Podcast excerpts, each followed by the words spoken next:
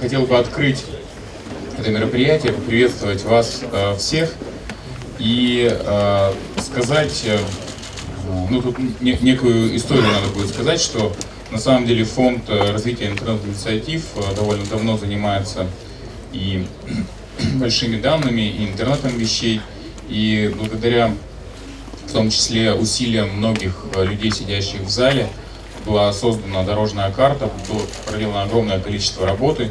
И я хочу, во-первых, сказать спасибо огромное э, всем, кто принимал участие.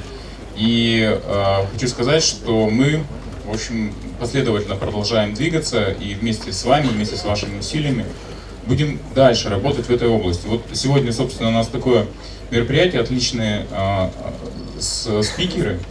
И задача ну, понять, наверное, или, ну, там, в принципе, плюс-минус понятно, что делать, но задача, как бы, все вместе, что ли, договориться о следующих шагах, о том, что будет делать в следующем году. В качестве результатов этого года, я считаю, очень важное возникло понимание создания ассоциации, что она должна делать, э, а, стандарты, платформы, что эти стандарты, оказываются разные. Вот для меня было, например, открытием, что нужны разные стандарты для разных сегментов. Ну, век живи, век учись. Вот, большие данные, на самом деле, э, это такая неотъемлемая часть интернета вещей.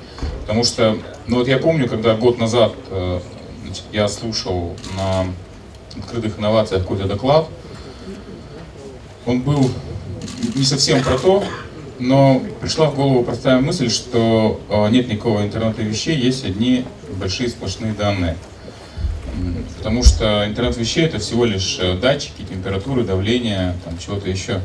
А, а там бизнес э, и какая-то добавленная стоимость, изменение логистики, оно возникает на основе анализа этих данных, на основе данных, которые дают эти самые устройства. Вот. После этого мы сделали лабораторию больших данных, э, ну и параллельно начали заниматься и тем и другим. Вот. В общем, я еще раз вас хочу поприветствовать. Спасибо, что пришли, спасибо за вашу работу. И на самом деле предстоит еще больше работы, но она будет еще интереснее, чем то, что мы делали сейчас, потому что дальше будет больше значительно практических вещей. То есть теорию всегда сложно продираться.